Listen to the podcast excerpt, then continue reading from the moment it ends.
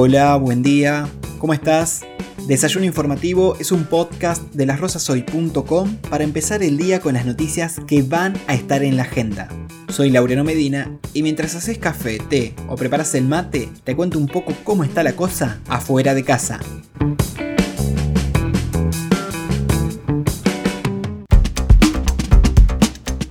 Viernes 20 de agosto cerramos la semana contando que ayer se aplicaron 250 primeras dosis de Sputnik V en Las Rosas, partida que corresponde a las elaboradas por el laboratorio Richmond en Argentina. En nuestra ciudad hay hasta el momento casi 13.000 dosis aplicadas en total, en la provincia poco más de 3 millones y a nivel nacional 38.225.353. Según un trabajo publicado recientemente, 8 de cada 10 personas que tuvieron coronavirus desarrollaron uno o más síntomas hasta 110 días después del alta, como fatiga, dolor de cabeza, trastorno de atención, caída del cabello o falta de aire. Algunos pacientes pueden tener secuelas leves, moderadas o severas hasta por un año y en el caso de aquellos que transitaron una enfermedad grave, las afectaciones más frecuentes son a nivel pulmonar, del corazón y cerebro. El Centro Único de Donación, Ablación e Implante de Órganos se encuentra realizando un estudio de anticuerpos COVID en 200 personas con trasplante que recibieron la vacuna Sinopharm con el objetivo de determinar si la respuesta de un organismo inmunosuprimido es distinta a la del resto de la población. La participación es voluntaria y confidencial y una vez finalizado el estudio se le entregará a cada participante un informe con los resultados.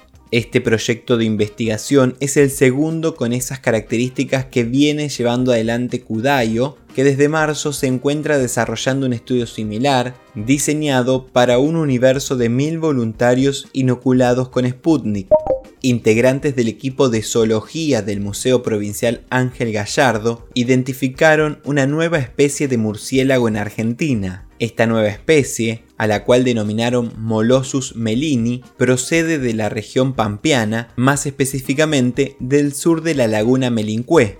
Una jueza laboral rosarina rechazó la aplicación del nuevo régimen de aseguradoras de riesgo de trabajo al considerar que vulnera el acceso a justicia de los trabajadores y degrada la función judicial. Para la jueza Silvina Quagliati, al otorgarse facultades jurisdiccionales a las comisiones médicas, se deja al arbitrio de profesionales ajenos al mundo del derecho el encuadramiento de accidentes y enfermedades, lo que vulnera el acceso a justicia de los trabajadores porque se les impone la necesidad de transitar por un procedimiento administrativo que ya en su diseño anterior pareciera no haber logrado brindarle una respuesta efectiva.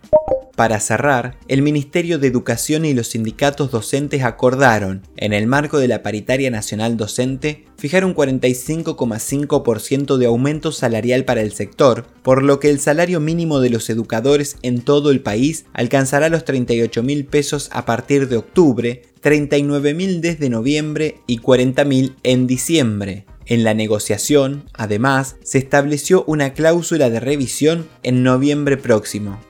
Viernes parcialmente nublado, una mínima esperada de 9 grados y una máxima de 21 grados centígrados. Para mañana sábado también se espera que el cielo esté parcialmente nublado con mínima de 10 grados y máxima de 23 grados centígrados. Y el domingo se mantendría en las condiciones climáticas, la mínima esperada es de 6 grados y la máxima de 25 grados centígrados. Esto fue todo por hoy. Gracias por compartir el desayuno. Nos encontramos nuevamente el lunes. Buen día.